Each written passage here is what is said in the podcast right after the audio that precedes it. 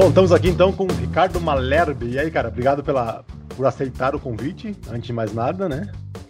Obrigado a vocês, que isso, uma honra. Ah, então tá aí também, essa voz foi do Alejandro Nunes.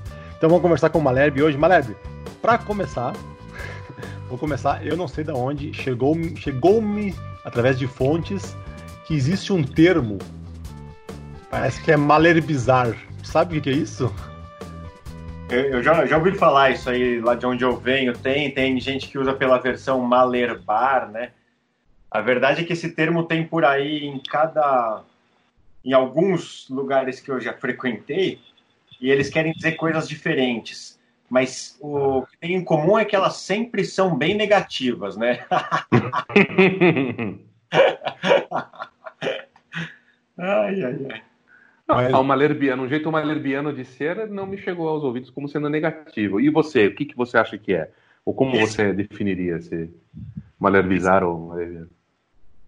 Esse malerbizar que o Juan está se referindo, se eu entendo bem, eu acho que ele é, ele é bem típico é, da minha vida adulta, por assim dizer, que eu, eu chamaria, se eu for se eu tiver conseguindo ser claro no uso das palavras, de um é, ceticismo extremista, assim, né?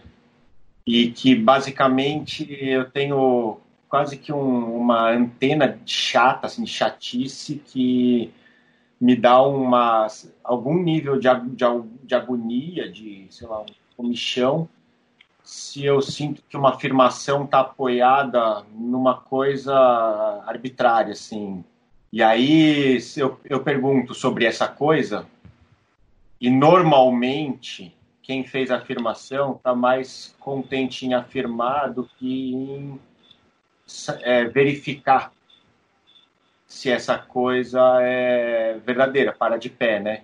E aí acaba que perde a paciência, assim, comigo, né? aí, é, e você já perdeu a paciência termos, aí faz estigma. É o bom e velho bullying, né, que a gente conhece. Uhum. Perdão. E, a... e o, o, que vai, o que faz você perder a paciência? Bicho, eu tenho uma paciência, depende muito, assim, né? Eu, eu ultimamente sou bem pavio curto, assim, não tenho muita paciência com sei lá, com demagogia, vai por assim dizer. Acho que é demagogia o que mais, é, que é a, a, tal da falta da honestidade intelectual que tanto se fala. Eu acho que é a coisa que mais me tira a paciência, assim. Todo o resto, uhum. para erro, por exemplo, quando eu estou me relacionando com alguém com com uma vibe reta, a pessoa tem a impressão de que pode errar o quanto for que eu encontro uma fonte inesgotável de paciência mais para bunda molice, assim, sabe? Que a pessoa quer, sei lá, se poupar ou. É, então isso não é erro porque tentou, errou, erro, mas por não tentar, por falta de tentar acertar, ou é. de tentar sair daquilo. Isso, porque não, não bota, não entra com o pé firme na dividida, né? É, nossa, tem, tenho visto a paciência, ela tá cada vez mais reduzida, assim. É... é fruto dos tempos. Eu estou falando de modo geral, mas eu assim, estou sendo encurralado pelos tempos. A gente está vivendo um extremismo, né? Acabou a era da paciência. Tomara que um dia ela volte, sabe? Paciência, ah, tudo bem, isso aqui é uma opinião. Quando, quando a opinião se converte em balas, a paciência com a opinião desaparece, assim, né? É, é o paradoxo da, da tolerância, né? Exatamente, é o paradoxo da tolerância, é o paradoxo. E eu me, eu me vejo cada vez mais intolerante, mas acredito ser por o mesmo, é, como uma resposta a um ambiente cada vez mais intolerante, né? É, também. Mas aí você, tá, você não pode tirar o teu da reta, né? Como assim? Não é só uma coisa reativa, não é culpa do ambiente, né? Ah, também tem, assume o teu lado de, de né, de, enfim, de de colocar a posição, de estar com o pé firme na dividida, né? Exatamente. Não vai. Ah, não, é o, é o, não, você não está sendo levado a isso pelo meio, né? Você é assim, isso está dentro de você quando passa de um certo limite, né? Está falando sobre a impaciência? Isso.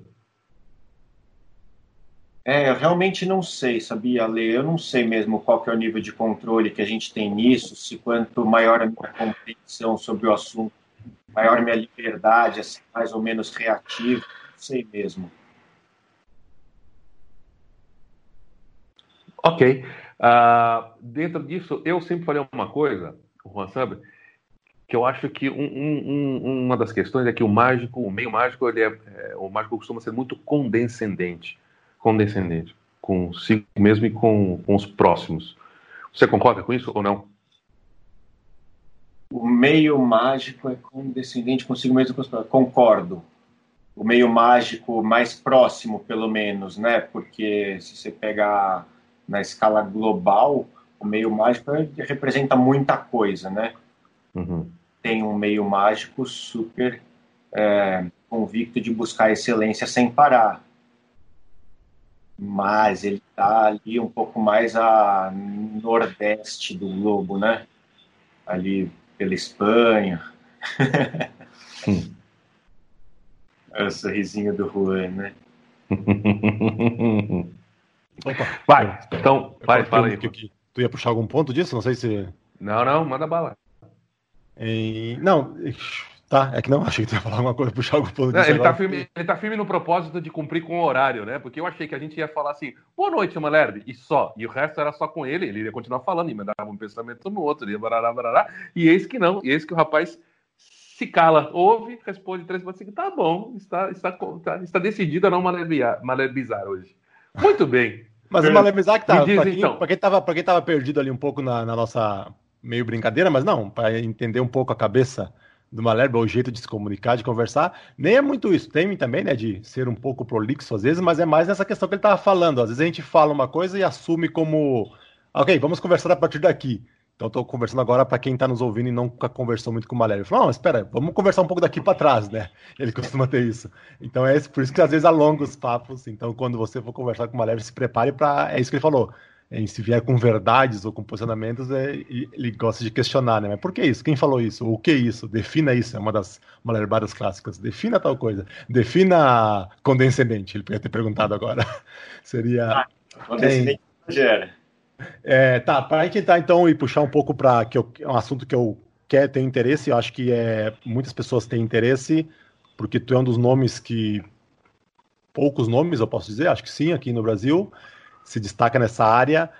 Acho que são poucos que podem responder a, a pergunta de quantos espetáculos teus, né, diferentes, ou que tu participou com protagonismo, tu já fez. Poucos podem responder com mais de dois, três, e tu não tem ideia qual seria esse número porque tu trabalha bastante nesse não só no meio de eventos como a maioria dos mágicos faz, e trabalha bastante no meio cultural, né? Seja Sesc, seja teatro por conta própria.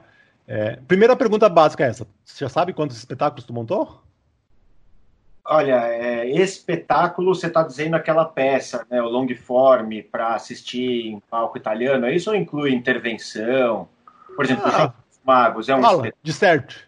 É, jogo do claro. Não, é. inclui, inclui, tudo, tudo que não seja aquela coisa é, básica de fazer evento corporativo ou, ou festa ah. de aniversário. Essas daí não, não contam. Você teve um trabalho artístico de criação, seja o long term, é, é, o palco italiano, ou seja uma performance, não importa, mas se tiver uma criação artística aí. É... Certo. Então, é, eu acho que é da ordem de 20 títulos, assim, né? Uhum.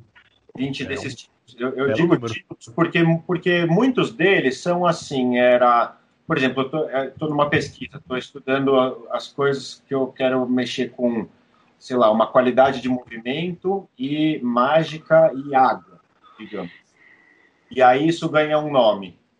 E aí dessa derivação segue para, sei lá, estados da, da água e, sei lá, mudança de estados. É a mesma coisa, é a mesma pesquisa, mas se ela está já num lugar diferente, eu poderia, dependendo da situação, manter, como eu fiz com, com alguns né, espetáculos, vai, vou tentar ser um pouco mais claro. O Enquanto Houver Encanto, que é o espetáculo que eu mais fiz na vida, que estreou em 2009 e eu apresentei até 2017, acho que foi a última e depois não pude mais porque os meus joelhos não suportam mais, eu me lesionei e ele é muito acrobático. É, ele tinha uma premissa que é ser um espetáculo sem falas, a partir de um roteiro, de uma jornada, um, um ser humano que chega, é, sei lá, num rabo de foguete, era uma coisa com mímica, né? Num ambiente, reconhece o ambiente, interage com as coisas, brinca, se diverte, extrai encantamento e vai transformando tudo ali, depois vai embora do mesmo jeito e tudo que estava ali se transformou apareceu um monte de coisa no palco, né? Esse espetáculo eu apresentei mais de 500 vezes, assim, em é, eventos culturais, teatros, é, temporada na Bahia, temporada no Recife, várias temporadas em lugares diferentes em São Paulo e uma batelada de circulação mesmo, né? do, do início dele, de 2009, quando estreou, até 2016, quando, quando ele parou, assim, eu acho que a única coisa que ainda tinha do, de original era a premissa, sabe? E, sei lá, uma parte do cenário, uma parte do figurino. Hum. Por quê? O espetáculo era meu. Você já entrou, você já entrou na mágica né, né, por, essa porta? Não. É, isso que eu ia te perguntar, como, como é que foi esse caminho? Porque o normal, né, assim, o mais usual é a gente vai lá, fa... eu não passei pela festa infantil, mas digamos, fazer festa infantil, buffet, e aí começa a aparecer evento para adulto, ou corporativo, e, e, ou seja, aí tu se emboca nesse mundo dos eventos, né? É o, é o que mais acontece com frequência. Em que momento, como e por quê, e, e, e tu saiu, foi por essa lateral aí de, da parte mais de cultural, vamos chamar assim, para identificar, para dar um nome, né? Ótimo. É, começou assim mesmo, né? Fui fazendo festas particulares e eventos corporativos e bar e restaurante, muito assim, né? No, no começo. De, desde que eu comecei a trabalhar com mágica, foi em fevereiro de 2001. Foi meu, foi meu primeiro trabalho. Foi. Não, antes disso, foi meu primeiro trabalho assim, emprego. Foi bar, né? Fevereiro de 2001. Antes disso, é, eu já o meu primeiro trabalho corporativo, quem contratou foi o Célio. Sempre o Célio voltando à tona aqui nas entrevistadas. Ó, a mágica, assim, no, no, ela começou profissionalmente para mim através de uma guinada, um desvio mesmo, né? A, a linha, o fio é o seguinte: eu estava estagiando no Tribunal Regional Federal lá na Avenida Paulista e estudando direito e absolutamente desencontrado da vida, assim.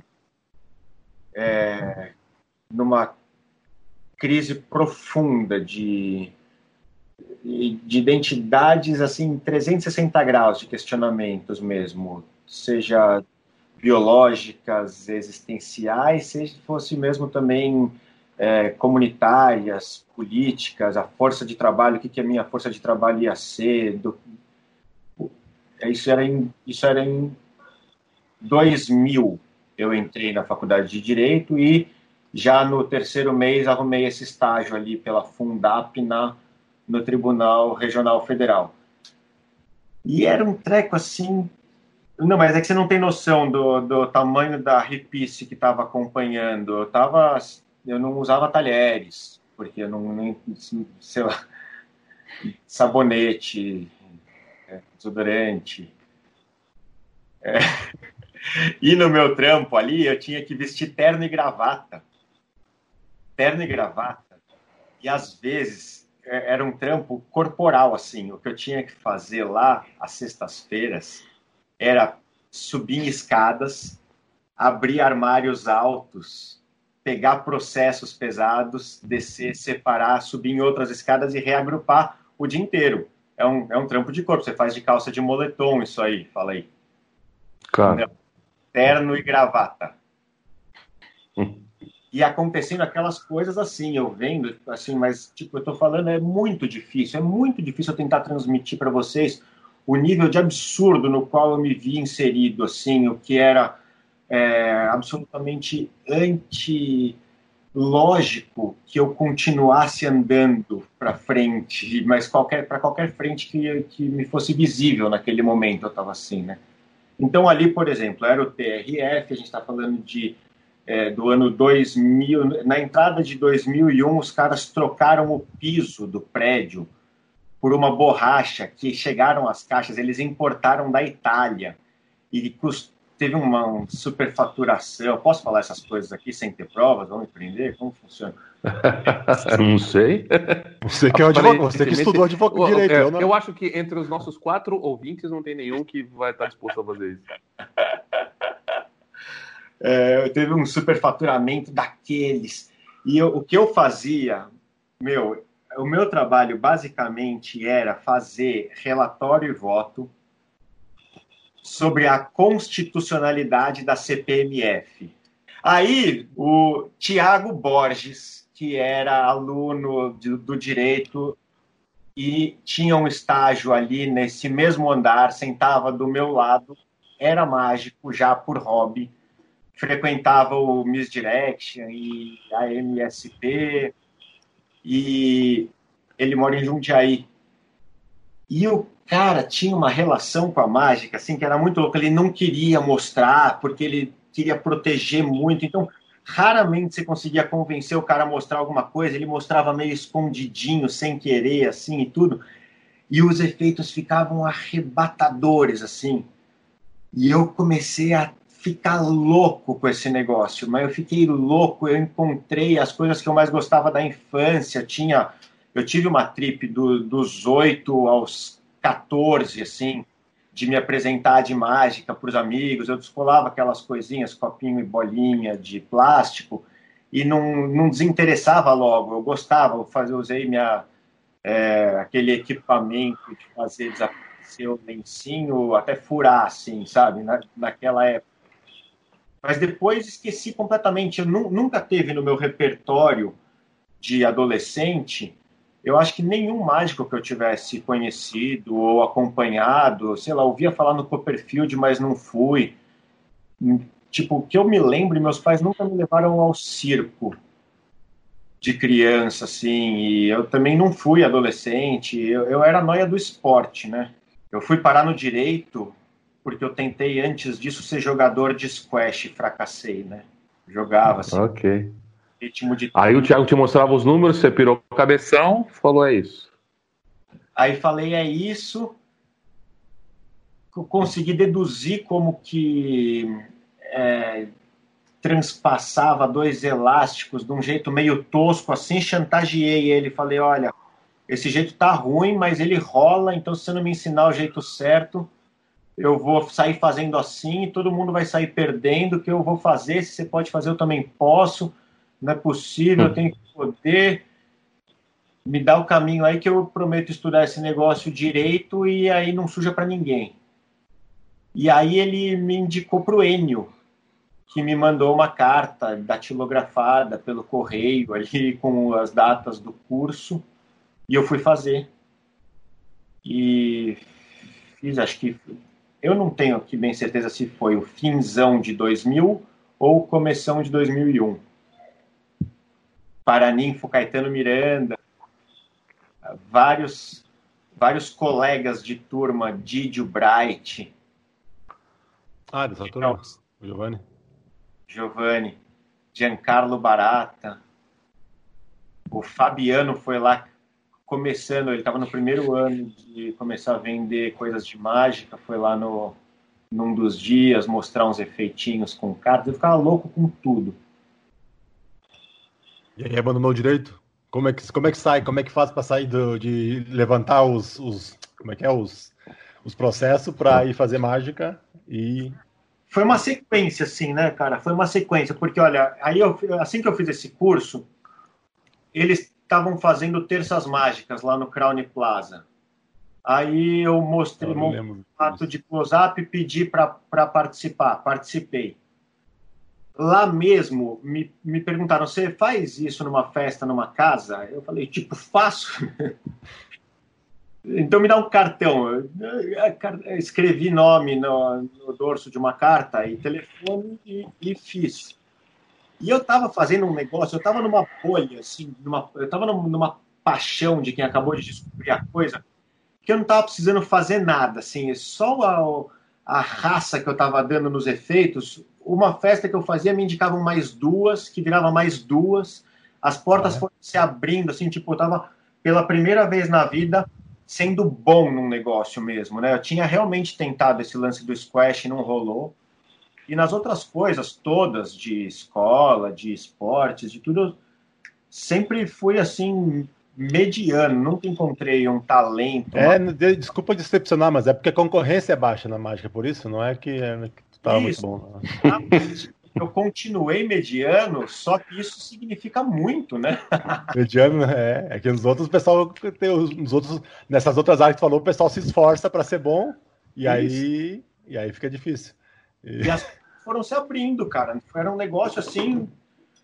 E aí tu entrou, bom, como tu falou antes, tu entrou, tu chegou a fazer então essa época do, do buffet e mesmo show. E mas aí tá, isso eu queria ver lá, lá tipo lá atrás. Como é que saiu, desviou para ir para essa isso. Por quê? O que, que te chamou? Aí eu tava fazendo, aí eu comecei a fazer parte do Misdirection e tava ali, empolgadão, mostrando os números e apresentando. Aí o Célio tava trabalhando bastante com o Rude Fran Pompeu e ele, ele fechou um trabalho grande que precisava de 13 mágicos para ir apresentar um negócio em Goiânia, no avião. E depois lá ele ia fazer uma grande ilusão na aparição do Fiat Doblô no lançamento, né? E aí ele falou, pediu pro Rude descolar uns moleque barato, talentoso, e o Rude me perguntou se eu queria e eu quis. E ah, eu foi assim, eu, eu fiz um close-up de sete minutos no avião, um avião fretado de São Paulo até Goiânia. Decolagem, aí passava é, um, um palhaço, depois um serviço de bordo, depois um mágico e pouso. Sete minutos deu, 200 reais. Para mim, isso assim, é, eu, eu olhei e falei, cara, se eu, se eu tiver um trampo desse por dia, tá muito bom, né? É muito melhor do que ficar ali é, escrevendo relatório e voto a favor da constitucionalidade da CPMF e aí falei, cara, chama para tudo que tiver, quero aprender as coisas. E ele acho que também viu essa, essa raça Sério? que Sério? É, que estava me empurrando para tudo e permitiu, assim, ficou me chamando para as coisas, né? E ele e foi daí mesmo que entrou essa verve cênica, porque ele tinha esse projeto além da mágica. Ah, foi quando ele estava já estava feito ou estava fazendo? Ele tava... já tinha feito a primeira versão com direção do Rudifran Pompeu e do Francisco Medeiros. Essa versão é de 2003. Em 2003, eu entrei no, na graduação lá da Comunicação e Artes do Corpo e o meu, o meu professor de interpretação teatral era o Francisco Medeiros. E era um cara com quem também eu tive um, uma enorme afinidade, né? E aí por, eh, acho que isso deve ter feito o Célio pensar que, que valeria a pena fazer esse, esse negócio comigo. Essa segunda versão, quando ele quis voltar em 2007, lá para o Teatro Alfa, fazendo é, através da Lei Rouanet, eu já estava formado na comunicação e arte, já tinha largado direito, tinha feito já um ano da artes cênicas na USP. Ah, teve isso os quatro anos da graduação da PUC, da Comunicação e Artes do Corpo, eu terminei em 2006 isso.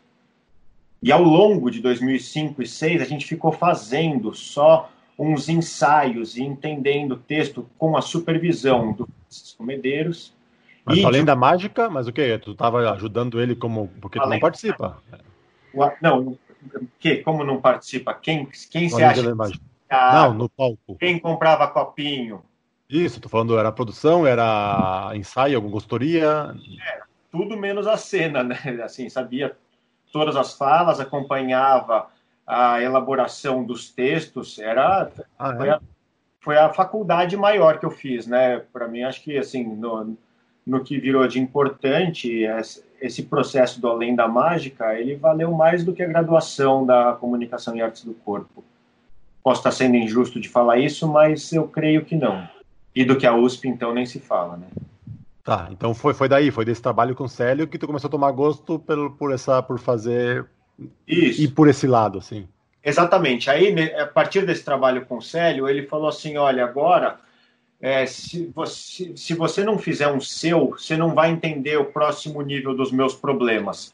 Você vai ficar é, com os problemas limitados a colocar a luz na deixa da música, a música na deixa da fala, é, conseguir público, ler contrato e ir atrás de patrocínio, mas a próxima etapa de problema, para entender, precisa ter feito um seu e viver o que, que é isso, né? E aí eu, motivado por essa provocação aí, resolvi montar um e montei esse Enquanto Houver Encanto. Ah, já foi esse? Já foi esse, é. Foi, eu decidi montar ele no, acho que no começo de dois, é, janeiro de 2008, surgiu esse nome. E eu estreiei ele no, no, fim de 2009. Demorou um ano e meio. Estreou onde? Eu fazia os ensaios em Juquitiba. Eu ia três vezes por semana para Juquitiba ensaiar essa primeira versão. Quem dirigiu foi o Alberto Gauss. Eu tinha feito uns cursos lá com ele nesse espaço chamado Solar da Mímica. E aí, em um dos cursos, surgiu o, o personagem principal do Enquanto Houver Encanto, que é um ratinho de esponja manipulado, e que ele que conduz, ele que dá, ele que dá a linha e as quebras da, entre as, é, sei lá, seleções de cena que tem ali entre os pequenos atos que envolvem mágica, né? E aí ele assinou a direção dessa primeira versão e, a gente ensaiava lá, num salãozão gigante. Estreou no Teatro Alfa, com o apoio deles, inclusive, né? Entendi. Tá, e aí apareceram os tais entendimentos dos novos níveis de problema que o Célio falava? Ah, eu acho que sim, né? Completamente. Tanto é que na sequência a gente fez espetáculos qual... juntos, né? a gente já fazia ali um show juntos, que era o Experiências Mágicas, no Chácara Santa Cecília, que a gente ficou três anos e meio em cartaz. Era um formato stand-up, um palco bem pequeno. Em que ano isso? 2000 e... Olha, estreou em 2006. Eu tenho o flyer aqui em casa ainda de 2006, né?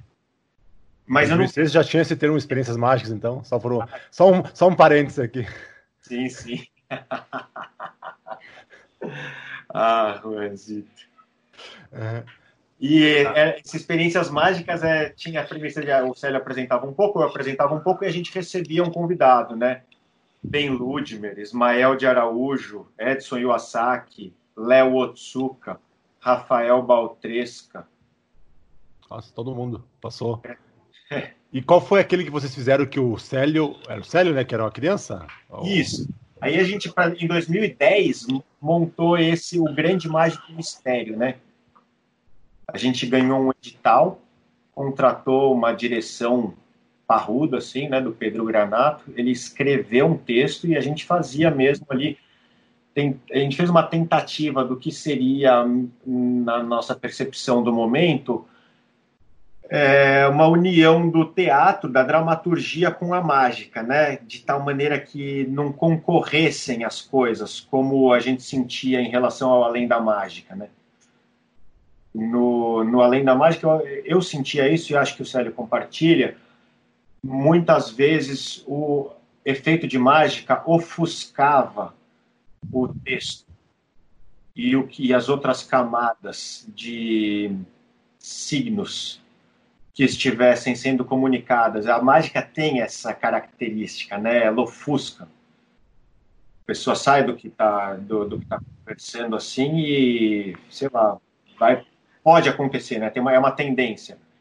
Acho que é a, é a, é a grande luta aí de quem, quem gosta de misturar esse negócio é como fazer elas jogarem a favor.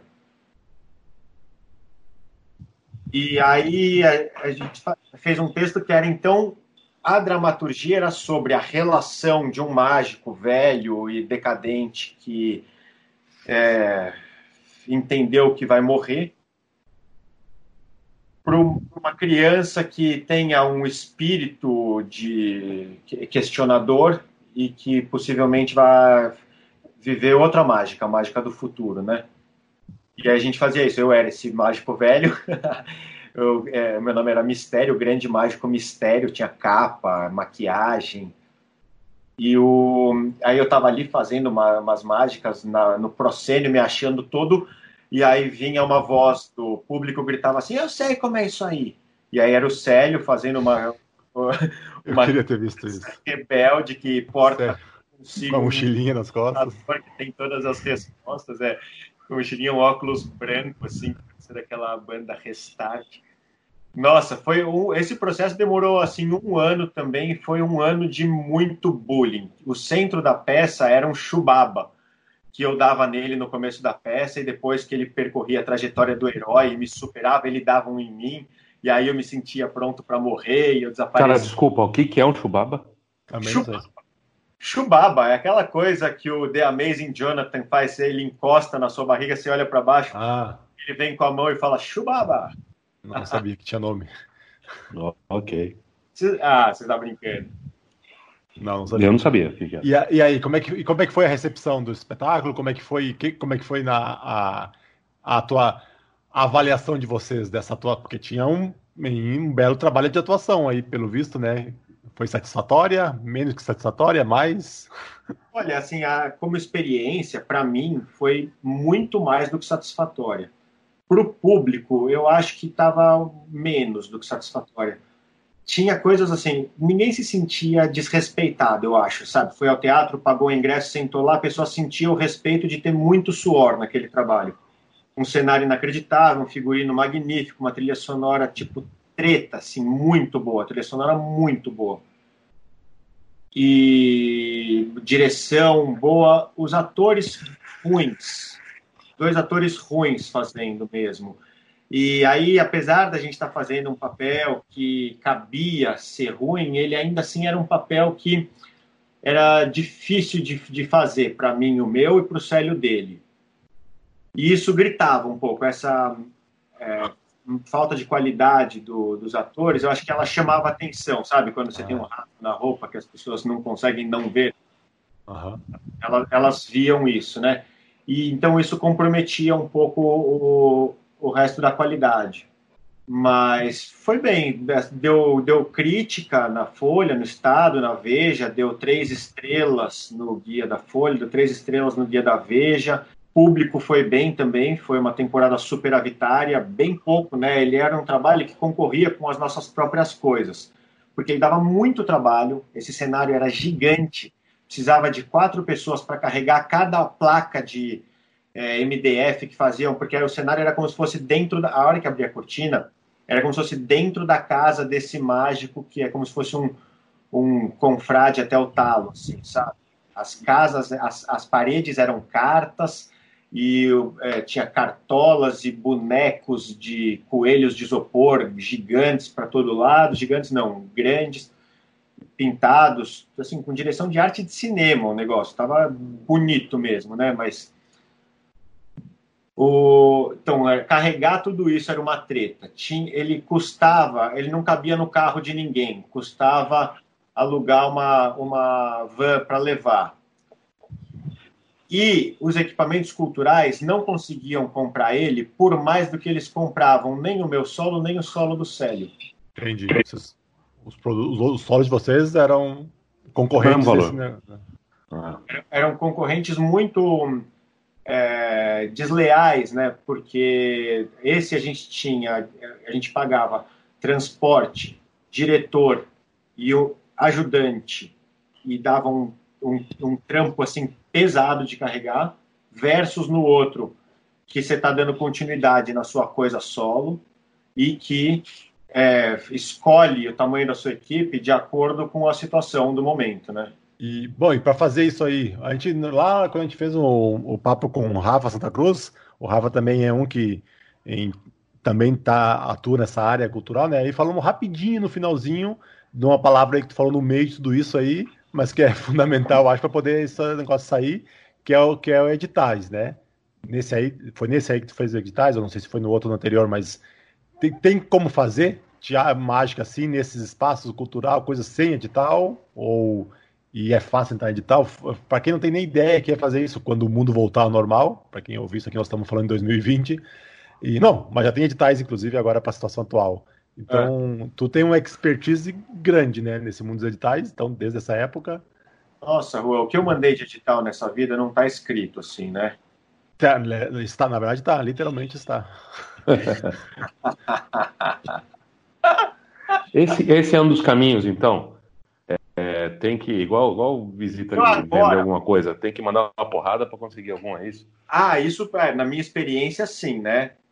Tem, tem que ficar mandando muitos e ficar tentando é, mendigar feedback é, vai atrás no Diário Oficial, vê quem é banco examinadora, des descobre alguém e fala, meu, por que, que eu não fui aceito? Porque eles não vêm com resposta, né? Uhum. Ah, tu faz isso? Tu vai atrás, tentar descobrir? Ah, agora não mais, mas eu fiz muito, Juan, fiz muito. Uhum.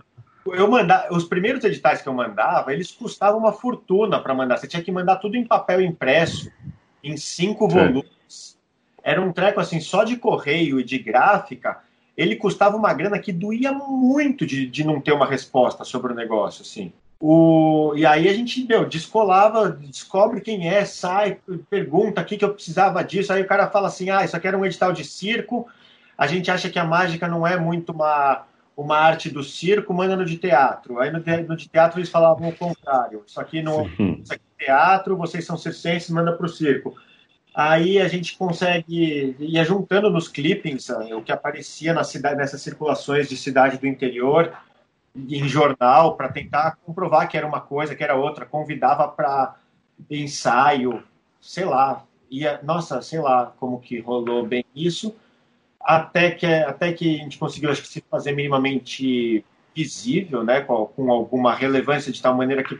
Porque, assim, a realidade de, do, Estou falando dos editais da, de, do século passado, né? Esses novos aí a gente não está nem entrando né, no, no assunto ainda. Eu também não entendi como funcionam esses novos. Já mandei três, ganhei zero. O, no, nos antigos era, sei lá, mandar uns 12 para ganhar um. Ganhei vários, fiz várias coisas com edital. Caraca. É. Tem Mas editais... é tudo, depois entra numa roda, né? Então é tudo meio parecido depois, né? Porque dá uma preguiça, às vezes aparece um, dá uma preguiça fazer aquele orçamento disso, e hoje dia aí de coisas de segurança, coisas de acessibilidade, tem que fazer tudo isso, mas depois meio que entra num, num ciclo, né? Eu tenho a impressão de que não, que assim, os que, os, que eu, os que eu fui aceito, eles me custaram toda a minha preguiça, assim, né? Tipo, por exemplo, de descobrir qual era a prerrogativa principal no, no edital. Se, se era sei lá, o que é, não é, a ideia não é edital, não é para dar dinheiro para artista vagabundo, aí tem que ter trabalho para fazer edital e acaba com essa premissa. É, acaba. Ponto final, né? Tá ok. Então, sei lá, a, a prerrogativa era o que eles chamavam de democratização cultural. Aí você vai lá e descobre o que, que aquela instituição, o PROAC, por exemplo, o ICMS, o que, que a Secretaria de Estado da Cultura entende por democratização. Aí talvez, aí você vê, tem critérios. Um deles é quanto mais pessoas, a outra, quanto mais pessoas que, tem, que tenham menos acesso, isso vale mais. Então, a gente pesquisava qual, quais são as cidades com menor IDH do Brasil, de São Paulo, aliás, do estado de São Paulo, e que recebem menos atrações como essas, e bota na nossa logística de apresentar lá e justifica a relevância de apresentar isso onde nunca foi feito, onde nada chega e etc. E o cara, quando lê, ele sente que ali está diferenciado.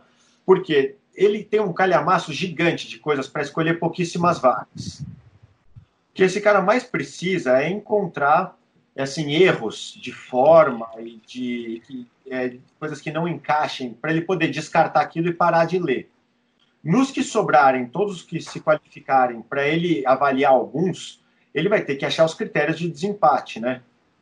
Óbvio que eles vão ser conheço pessoalmente, confio, as figurinhas carimbadas que parecem ganhar todos, mas eu nem sei se ganham mesmo, eu não gosto de reproduzir esse discurso porque eu não faço essas, essas contabilidades, então é difícil saber que não é só um, sei lá, um desespero falar uma coisa qualquer, né? Mas uhum. eu, quando leio os editais para ver quem, quem ganhou e se eu tô lá, tenho sempre tenho vira e mexe a sensação de que não estou e estou vendo de novo aqueles nomes. Mas isso, não, na verdade, não tem valor nenhum. É uma, é uma sensação que eu acho que parte muito mais da frustração de não ter ganhado do que de uma análise é, séria sobre que se tem gente, muita gente ganhando, pouca gente ganhando muitos editais, né? Sim. Essa é a realidade mesmo? Ou, ou não? Qual? É pouca gente ganhando. Então, eu, não sei, é né? Ele falou que não sei. É. Não, desculpa, eu, no finalzinho. É, eu, eu, tenho essa sensação. De fora a gente acha que vira meio, meio que uma, uma é. certa.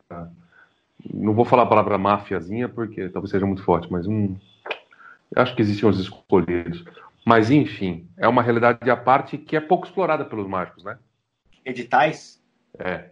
É, eu acho, porque. Que é quase a mesma coisa que falar que a arte é pouco explorada pelos mágicos. Né? Os editais, especialmente, eles dependem de uma ficha técnica, né? Uhum. Um edital, sei lá, se o, se o governo do estado vai botar 80 mil na produção de um espetáculo, ele quer ver esses 80 mil distribuídos por 15 pessoas. E o mágico que quer colocar direção, o, próprio mágico, atuação, só o mágico só, trilha sonora, o irmão do mágico soltando no CD, o playhouse, e o cenário é um spider e ao contrário, aí o edital vai falar, escuta, você está querendo ganhar 80 mil para um show. Uhum. Não, não é assim. E um, os, os editais que a gente fez para ganhar e ganhou, eles foram é, nulos quanto a, quanto a grana. Termina, a gente terminou sempre esses editais ou ganhando quase nada, ou empatado, ou com ligeiramente no prejuízo de grana. O que você ganha no edital mesmo é o seu produto cultural, é um espetáculo. Uhum. Que se você botar para circular depois, ele é, aí você ganhou tudo, aí você ganhou sua força de trabalho, você ganhou tudo que você precisava. Mas uhum. bota para circular depois como? Só em bilheteria? Tira a circulação? Não, vendendo. Não, você vende para um Sesc da vida, da vida por exemplo, é, é Secretaria de Cultura, circuitos, né? festivais. Tu já fez espetáculo na bilheteria sem edital, sem patrocínio, sem. Não, sem patrocínio não, mas. Na raça. É, não, tem como fechar os números bilheteria versus custos? Eu, eu fiz um ou outro, meio para fazer teste, mais porque eu estava querendo é, fazer testes cênicos, querendo a situação do ensaio aberto para valer, assim. Sim. Mas, assim, eu, eu não faria, nem, nem quando, assim, quando, sei lá, na época que eu mais trabalhei da vida, eu acredito que esses números se fecham diretamente para gente com o meu nível de visibilidade e tamanho. Acho que não, não. Ah, claro, é. Poderia fechar mesmo assim, não. É uma bola de neve. Mesmo aí quem tem visibilidade ainda consegue mais fácil o patrocínio ainda, mas seria a única chance, né? Porque é levar muita gente durante muito tempo, né? Porque é. o que acontece. Acho que hoje em dia existe um é, jeito é, de própria visibilidade ali, se tiver um bom manejo de rede social e tudo, mas que é um negócio que eu não, não fiz ainda também. É, isso é um fenômeno novo, né? Dessa, dessa galera de rede social e tal. Mas da escola antiga que a gente hum, teve contato, se, se você pega um monólogo de um, de um nome de peso da, da Rede Globo, por exemplo, vamos colocar aí até uns 10 anos atrás, já com uma cadeira de cenário, não se sustenta. Não, não dá. Ah, é? Ou tinha nego, muito nego roubando. Ah, isso é uma verdade há muito tempo. Isso é uma verdade há muito tempo. Sem não... outra política de fundo, as Hã? Eu não entendi. Você está tá, falando que é, nenhum global estava conseguindo se sustentar por bilheteria sem patrocínio, é isso? Sim. Sei. É, eu acho que depende exatamente também do, do sustento e do nível de, de, gasto, de quanta grana você quer. Esse sustento ele é comparado com o quê? Né? Comparado com show, eu acho que a bilheteria vai ser sempre assim. Se você fizer show para empresa, você vai ganhar muito mais. Se fizer um particular, na minha experiência, também você ganha mais no show do que na bilheteria. Agora, a bilheteria, se ela conseguir pagar é, toda a equipe técnica, os gastos e algum cachezinho, dá tá para ser considerada que ela funcionou. Só que o, o, existe sempre o risco de não só não chegar nesse cachezinho, como não, não fechar as das outras contas e você ter que pagar pela experiência de fazer a bagaça pela bilheteria, né? Essa é, é, é a realidade que está pelo menos perto dela, né? O, o, teu coração está em todos esses lugares, né? Eu vejo você muita vontade em tudo, muita vontade no palco, muita vontade ensaiando, muita vontade em evento particular também. Teu coração tem tudo. Ou tem algo que você faz que hum, eu faço porque preciso, mas não preferia não fazer? Ah, Lê, eu na verdade acho que assim, ó, os corporativos eu faço porque preciso. As festas particulares a maior parte eu faço porque preciso. Tá. As, okay. coisas, as coisas em, em, teatro e os ensaios, não. Meu coração tá lá, assim, né? Mas assim. O, o, o que. Eu faço porque preciso, isso é em um certo momento, é tipo na, na, no momento de decidir fazer. Mas depois de decidido, aí eu dou um jeito de me convencer de que se trata de pessoas, tanto aqui quanto ali. E, claro. sei lá. Claro. Eu não ia é, te perguntar se você tem alguma predileção por algum dos teus espetáculos, por um motivo ou por outro, porque eu acho que cada um tem um. um imagino, enfim, cada um tem o seu lugar, seu momento, seu valor, né? Mas você quer comentar alguma coisa com relação a isso? Não? De repente você pode virar e falar assim: não, não, não, tem um sim. Que eu... Se eu gosto mais de um espetáculo meu do que os outros? É, se você tem uma predileção por um trabalho sim. ou por outro. Um... Sem dúvida nenhuma, né? Para falar dos, dos meus, eu gosto bem mais do Não Passe de Música do que de todos os outros. Por? Bicho, eu, olha, tem vários motivos. É eu acho que ele é uma obra muito mais acabada, que transporta o público para lugares bem mais finos. Esse é o motivo, sei lá, o central, né? É... Porque, por um lado, tem menos eu. Eu me canso de mim nos meus espetáculos, assim, acho que é muito. Um long form, 50 minutos, 60 minutos, é, eu acho que cansa a, o meu tipo de paciência de ver um, um, um, intérprete do meu tipo mesmo, assim, né? Eu sinto que a minha potência maior, ela solo dura menos do que o, do que o, o que o mercado chama de um long form, né? É porque é muito louco isso. Quem determina isso é mercado, né? Que nem as músicas todas têm de 3 a 5 minutos. Uhum. E aí você tem umas músicas de 19, umas músicas de 50 e poucos, mas elas são fora da curva e pouquíssimas experiências sonoras com menos de um minuto, elas também são fora da curva. Uhum. A, gente, eu, eu, a gente faz as coisas configuradas para é, serem reproduzíveis, compráveis por equipamentos culturais. Né? Claro. Então, uhum. espetáculo é uma, é uma dessas situações. É, eu sinto que, portanto, num long form, que é o caso do Não Passe de Música, comparado, vai, eu tenho uma série de surpresas é, ele, ele, o, o teor das, dos efeitos de mágica é bem parecido com o teor do no, num passe de música. Só que sou só eu ali fazendo. No passe de música tá assim, metade eu, metade o Flávio, que é um artista da minha predileção, né? Eu tô, eu tô ali, eu tenho eu, eu, é o privilégio de assistir o show do cara de dentro do palco, do lado dele, interagindo. Tu acha, tu acha, tu, tu acha que vocês Tu acha que tem essa divisão? Metade, essa proporção? Metade, metade? Ou, acho é. que o Mágico tem mais, né? Acho que o público. É, mas acho que ele se, ele se referiu a um tipo de um protagonismo, assim, a uma certa energia, uma divisão de, de atenção e de, e de, e de. Não, sim, não fica. de troca nele. com a plateia. É, não, não, não em termos de quantidade de música e de mágica e tal. É um. O Rô tem razão que a gente fracassa na tentativa dos 50%, mas a nossa premissa é essa, a gente ah. continua tentando, entendeu? A eu não sabia que essa era a premissa então, porque você fracassou miseravelmente. Tô brincando. A gente gostaria que o público saísse de lá e perguntasse o que, que você viu. O cara não falasse, viu um show de mágica. Ah, tá. Ah, então vai. você falhou pra caralho.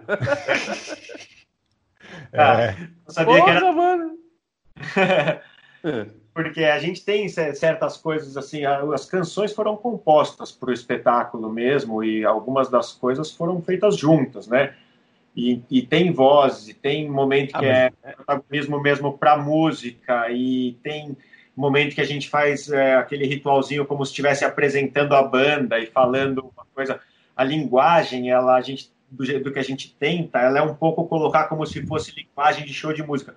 Não estou tentando convencer vocês de que é. Eu acho que daqui a 10 anos mas... a gente vai estar mais perto dos nossos objetivos. Claro. De, do mas é...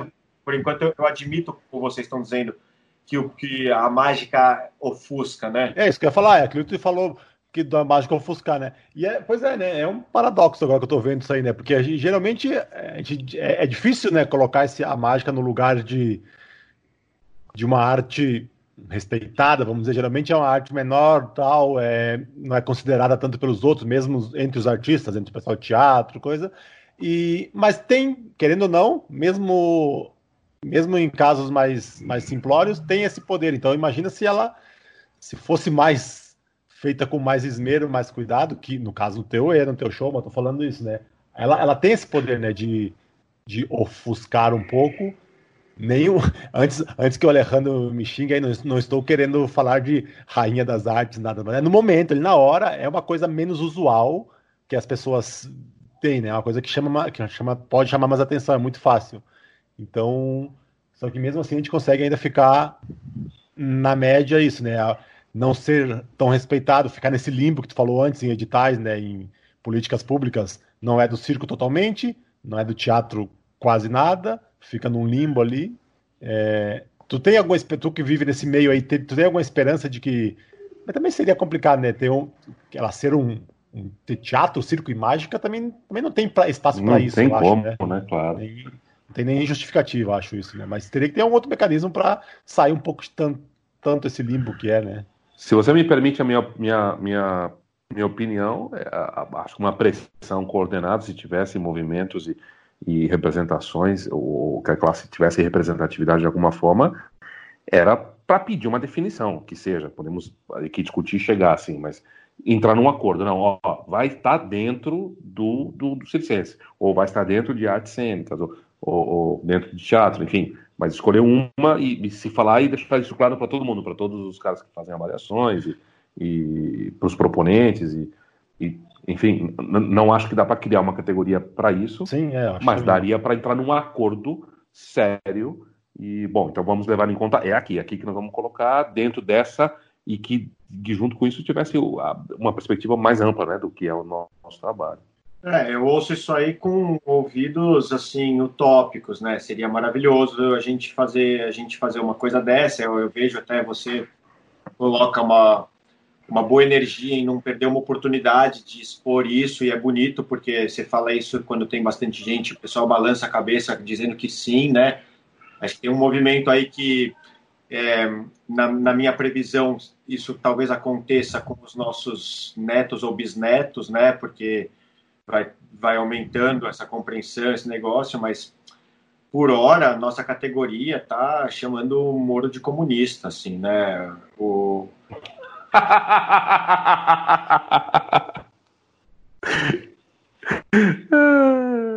que esperança haverá? É, sim. Um pouco eu tenho a impressão. É, a gente joga futebol de campo nas 11 posições, é, sei lá. Eu, eu, eu, se, eu não sei, eu até sinto que eu tenho uma certa aptidão por essa coisa de. É, me seduzir pelo, pelos jogos de força políticos, por pensar a sociedade, representação e tudo mais. Mas, sei lá, a minha experiência pregressa com isso aí me mostra que esse, esse negócio ele é em vez de todo o resto. Então, eu não então, entendi a... nada que você falou, velho. Como em vez de todo o é. Assim, ó, quando eu fui parar no direito, eu ter, eu ter, eu ter prestado direito no vestibular, foi porque naquele momento eu estava com um desejo de ser senador. O que eu queria como senador era é, fazer, um, é, influenciar para que leis ligadas ao fomento ao esporte fossem mais contundentes do que era aquela realidade de 1999, quando eu estava terminando o, o colegial na escola. Me explico, né? Eu treinava o, esse esporte com ritmo de profissional, é, quantidade de treino, dieta tudo. Eu entendia na minha cabeça que se eu treinasse um esporte e tivesse, é, ainda tinha ali é, algum, algum tipo de noção de, sei lá, nacionalismo ou qualquer coisa assim, mas que se eu tivesse representando uma unidade federativa, cidade, estado, país, é, com um esporte que eu me dedico profissionalmente, eu deveria conseguir algum nível de sustento nisso, versus a realidade do momento que era um único jogador de squash do Brasil se sustentava de ser jogador. O segundo melhor do Brasil, em 99, além de jogar, era professor para pagar o aluguel, né? O segundo melhor. E assim, eu nunca cheguei nem entre os 200 melhores. E eu achava que a lei devia chegar até a minha, assim, tá entendendo? Que, que no fundo acontece. No, no futebol, por exemplo, do jeito que a coisa é, não é só o melhor do país que vive disso. O, o do centésimo melhor também vive disso. Uhum. Não? Sim. Nem, nem perto sim, de como sim, é os primeiros sim. 10, mas claro. só para o pessoal com essa imagem. Imagem como... Não, o que tu falou antes, então, de em, vez, de em vez de tudo o resto, é que teria que alguém se dedicar a isso, isso. segura a moeda aí, Lelê. É, focar essa energia não. aí. Focar essa energia aí não conseguiria focar no resto. É, não, então aí eu falei, beleza, vou, então, vou, então vou fazer isso, eu vou, vou mexer com essas leis, eu vou tentar fazer com que o esporte seja um investimento maior da sociedade, em vez de ficar trocando o piso de borracha por um italiano aqui num prédio desse, dava para dar bolsa esporte para todos os esportes para mais uma caralhada de pessoas, assim. E, a, e aí fui, fui fazer direito para isso. Por causa disso, né? Até que, assim, no momento ficou bem claro, e eu vou te falar que esse momento foi no primeiro dia de aula, na primeira aula, assim, de que se fosse para mexer nisso ia te custar a sua vida e muito provavelmente não ia dar em nada o jogo de forças é tal que assim, você beleza, você martiriza a sua vida, você faz uma influência que talvez germine alguma coisa daqui a gerações, mas é nada, vai ser, um, vai ser um, uma, uma vida ali, é, per, é, vai ser uma batalha contra um sistema burro, autoritário, burocrático, que vai ganhar de você, indivíduo, e dos poucos indivíduos que estão na sua situação. A, é, a, aula, a aula que, que me fez isso aí, acho que até já te contei isso num bar uma vez, Ale, se não me engano, foi o José Eduardo Martins Cardoso, aula de filosofia do direito. Ele falou assim, ó, se alguém está aqui, ele começou a aula assim, se alguém está aqui porque está achando a sociedade injusta e quer estudar isso aqui para trabalhar por justiça, está no lugar errado. Faltava o cara olhar no meu olho para falar isso, sabe? Tipo, ele já pensou em ser palestrante motivacional, esse cara aí? Porque, Estuda-se o direito. direito é o Zé Cardoso, né? O Zé Cardoso da, da, da é, Dilma, ele né? mesmo, ele é. mesmo. Direito é uma coisa, justiça é outra às vezes eles andam na mesma direção, de acordo com o tempo e o espaço. Não é o nosso caso, ele falou. Primeira... Mas uma coisa, arte é outra. Às vezes elas podem andar juntas. É, não é o nosso caso. Cara, antes, ó, deixa eu perguntar uma coisa. Antes a gente, porque já estamos, daqui a pouco a gente vai acabar encerrando, porque é uma hora e pouco. Eu não queria, não poderia deixar de falar contigo. Até quando tu mandou uma dica lá daquelas dicas né, que a gente coloca, tu mandou sobre um erro, né? Se acontecer um erro no palco, né? Principalmente no palco, não tentar esconder. E no comentário após, o Alejandro trouxe uma coisa que a gente sempre, sempre fala, já falamos algumas vezes, já vi outras pessoas falarem de, de você isso, da, da sua presença no palco, né? De estar presente, de estar conectado com a plateia, com o público, de estar ali. É uma coisa que é muito visível Forte, muito, muito marcante. É. Muito forte. O, o Alejandro sempre fala isso. Na última vez que a gente fez o Ipiranga lá juntos, em, em depois conversando, o, o Asnésio também comentou em relação a isso, né? Dessa que é, que é sempre uma. Se é uma das tuas marcas, esse negócio de estar tá, tá ali, né? Tá, não tô só blá blá blá blá fazendo no automático o negócio, tá ali realmente vivendo a experiência junto com o público. Em, não sei nem se, se faz sentido que eu falo daqui a pouco, tu fala, não, que, ué, nunca pensei nisso. O que, que tá falando? Não, o que, que tu acha sobre isso? Como é isso é consciente? Tu fez um esforço para isso? Não era em algum momento? Não sei. Para quem está nos ouvindo, faz de conta que tem mágicos nos ouvindo que vão se apresentar para a plateia algum dia quando a gente sair de casa e vamos poder. Qual a importância disso de estar tá presente num show, né? Numa, numa performance qualquer. Olha, esse é exatamente o meu, o, o meu métier, né? Assim, é muito mais estar presente numa comunicação com o público do que ser um mágico. Tanto é que a vida inteira, tudo, todo tipo de elogio, bom comentário que eu recebi, vai, todo não, mas pelo menos, vai, ouso dizer, 80% deles são sobre esse aspecto. Ninguém fala. Que técnica fodida. É, como você é bonito. Hum. que puta voz. Que nada, que técnica, que misdirection, nada, nada. Os caras falam, mano, como você me fez me sentir aqui presente com a linha esticada entre nós. Já ouvi coisas assim, o cara fala, me dá a impressão de que se eu. Porra, no Grande Mágico Mistério, eu corrigia a postura de gente do público. Eu falava uma hora assim: Isso é jeito de assistir mágica? Senta direito aí. Isso, você desencosta dessa cadeira, senta direito. E aí a galera sentava assim certinho e depois eu controlava eles ao longo, sabe? Então, tipo. Oh.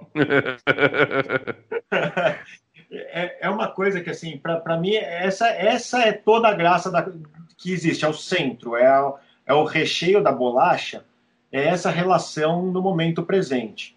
A mágica, para mim, sempre esteve a serviço disso como uma linguagem, como uma muleta, como uma, um, sei lá, um, um gatilho, é, né, um gatilho para que isso aconteça, né? Para mim a coisa é isso. Tanto é que esses últimos trabalhos que eu fiz, que foi meio de é, mestre de cerimônias mágico, uhum. é, e com atos de variedade, seja sobre mágica ou não, eu sinto que eles me caem bem melhor até do que eu como o mágico.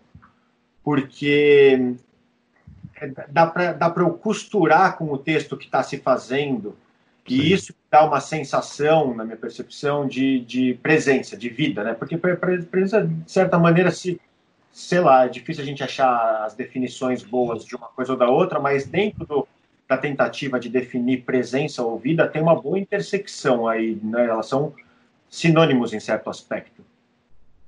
Para mim, é, inclusive, é por isso que o público vai ao teatro, é para comer um pouco de presença, assim, para comer vida, seja uma presença em tempo real, seja ela somada com camadas de presença de quem andou pensando nisso há gerações e escreveu e problematizou, mas o alimento que está presente ali, ele é presença, na, na minha percepção, né? Posso te fazer uma pergunta? O que, que você acha, então, é, então, que, você acha dessas lives, desse mundo de lives no qual estamos entrando agora e que do qual, por enquanto, não há previsão de saída? Qual a tua opinião sobre isso? Você tem? Uh, Ale, para mim, a minha opinião é assim, ó. A, a, hora que eu vi que começou esse mundo de live, que pode ser que não tenha saída, eu me vi totalmente pelado, desprovido, assim, do, do que eu sei fazer mesmo, era é, acabou junto com o mundo antigo, sabe?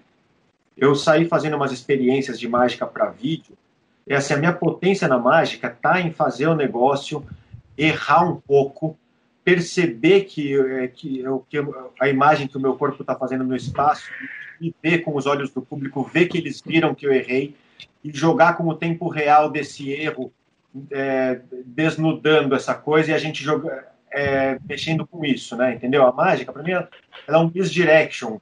Só que para câmera, o erro não tem graça nenhuma e não tem e, e não tem a interação com o público. Eu não estou interagindo com nada. E aí, então, para câmera, a mágica que tem graça, ou é mágica pensada para isso, que tem um monte de mágico. Mas tu acha que não tem como passar um pouco disso? Um pouco mais do que o normal?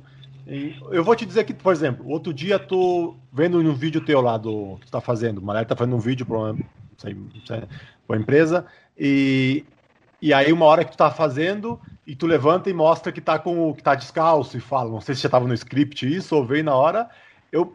Não é a mesma coisa? Não mas não é igual também ao. É quase o mesmo nível de diferença de um mágico, você no palco e um outro mágico no palco, é a mesma distância entre você numa live ou num vídeo e outro num vídeo, entendeu? Dá uma espontaneidade, uma presença, é a palavra, de isso, reconhecendo, ah, tô aqui, tá, tô descalço mesmo. Como eu falei, não sei se foi pensado ou não, mas passou muito a autenticidade. Então, a live do Boraí que você tá falando, essa ou no, no vídeo? Acho que foi, acho que foi do Boraí. Não, não sei. Ah. E, não, era um vídeo. Aí tá. Isso pior, porque não era nem live. Aí que é pior ainda. Pior sim, seria mais difícil. Era um vídeo, mas passou um pouco. Então, acho que é. Olha, eu vou, vou falar uma palavra agora e vou me dar um tiro na cabeça depois. É hora. Vamos se reinventar e se tentar reinventar. fazer. fazer presença pelo vídeo. Não, olha, até entendo o que você está dizendo, né? Fico, agradeço pelo comentário, fico feliz, né? É, mas. E, ainda que fosse que seja de vista de quem está vendo, eu fico muito incomodado, porque assim, a minha coisa é toda eu jogo e, e preciso pegar de volta essa comunicação. Se eu jogo e não tem nada, eu, eu, eu começo a viver, eu já vivo em geral a sensação de estar tá fazendo uma mentira, uma farsa, tudo, mas essa fica num nível insustentável, assim, né? Acho que é por isso que cansa tanto. Não sei se vocês estão sentindo isso, se vocês sentem. Para eu fazer mágica para câmera, cara, me cansa. Tem mágica que eu faço, que eu posso fazer para público mil vezes no mesmo dia, eu saio com mais energia. Para eu fazer para câmera uma que eu considere satisfatório, me custa a energia do dia inteiro, sabe? É, é horroroso, cara. E aí, aí o que eu começo a fazer para ficar louco e para não, não ficar louco, para poder continuar alimentando os três filhos, mas também parado no escritório fazendo isso. Estou tocando um, um, barco completo, né? Eu, eu começo a, a, diminuir rigor. Então eu falo assim, ah, beleza, passa assim mesmo. Mas isso é muito triste, né? Eu começo a pô, sair do Tribunal Regional Federal para fazer mágica sem rigor. hum. É, então, juro, assim, a hora que, que eu entendi, esse que é aqui que eu queria chegar ali, né? A hora que eu entendi que o que eu fazia acabou, de certa maneira, eu comecei a pensar, mas assim, será que eu quero agora aprender a fazer mágica desse jeito ou eu quero encontrar outra coisa da minha potência? Quero, sei lá, revisar textos, traduzir coisas, é, é fazer concertos domésticos, ou sei lá, fazer pão. Não, não. Fazer pão tá no mesmo nível de reinventar. Pelo amor de Deus. Reinventa, ó, se reinventa e para de fazer pão, todo mundo aí. Eu cheguei a pensar, eu, eu, ah, tá rolando agora, né? Tá rolando. Eu entrei, eu fiz assim, aí a melhor coisa para sair dessas crises é fazer uma baita de uma faxina, né? Então eu tenho esse um escritório aqui que tem camadas de múmia, né? De, de verdade, eu tenho muita coisa de mágica, que assim, sei lá, o mágico saiu é, do país, foi morar num lugar de 30 metros quadrados, tinha um monte de coisa, falou, mano, ó, vou deixar aí com você, talvez eu nunca mais volte, faz o que você quiser com as coisas. Elas estão aí, um, uns equipamentos que você vê assim, lacrados, coisa cara, de grife, que eu não sei usar, não tem instrução, não, lacrado tem instrução, mas, é, sabe, tem uns negócios, e são múmias, né? Porque se eu não mexo, a coisa tá parada ali, de certa maneira, uma hora ela começa a soterrar, eu acho, o meu fluxo de, de de, de, motivação de fazer uma mágica, um vídeo, sei lá, de, de, alguém chamaria isso de criativo, mas eu acho que ele é mais motivacional mesmo, né? Certo. E aí comecei a, mobilizar aqui, tirei tirei tudo, estou arrumando as coisas. Foi nessa que eu, que eu pendurei essas cortinas que eu assim uma linha aí. E, abri uma mala com um monte de coisa que eu, que eu quero estudar, uma outra com as coisas que eu já sei que eu quero gravar, se colocarem para vídeo, e pluguei o cabo da internet aqui nesse para eu estar tá pronto para fazer as lives quando alguém chamar. Ah, e estou dizendo sim agora, todas as amostras grátis que todas as pessoas estão pedindo, assim, eu estou dizendo sim para tentar me fazer visível e falar, não, não, não me derrubou, estou vivo aí, vai dando demanda que a gente consegue cumprir, né? E enquanto isso, acho que eu vou deixar sempre, porque no fundo eu também sou vítima do, da malerbice, né? Uma certa crise me comendo, falando assim, e o dia de hoje? Você vai estar servindo a qual sistema, né? Para mim, é a frase de encerramento. Escolher, tentando escolher minimamente, né? Acho que a gente tem muito pouca escolha, assim, mas no, no que der para escolher, vale a pena, eu acho, procurar um, um guia que tem a ver com, com vocação, com vontade, né? Com isso que o Ale estava chamando de coração. É, e não só também, acho que com sustento, acho que, sei lá, cada um que sabe é, qual voz que quer ouvir mais como guia, mas qualquer que seja, e, te, e tentar, sei lá, para mim é bem importante tentar ser minimamente minimamente né, de pé na luta com estar tá honesto com, esse, com esses guias internos. Senão eu começo a, a, a querer, sei lá, virar um homem-bomba. Eu tenho, acho que, vocação para ser um terrorista, assim. Fica, fica na vocação da mágica que é melhor e se reinventa de algum jeito aí e mantém nessa. Ou até o pão melhor que isso. Então, cara, brigadão aí. Obrigado pela, pelo tempo pela disponibilidade, em, eu, por ficar em casa para gravar com a gente hoje. Eu é, começaria de novo, gravaria coisa de novo, assim, acho que a conversa provavelmente ia para lados completamente outros.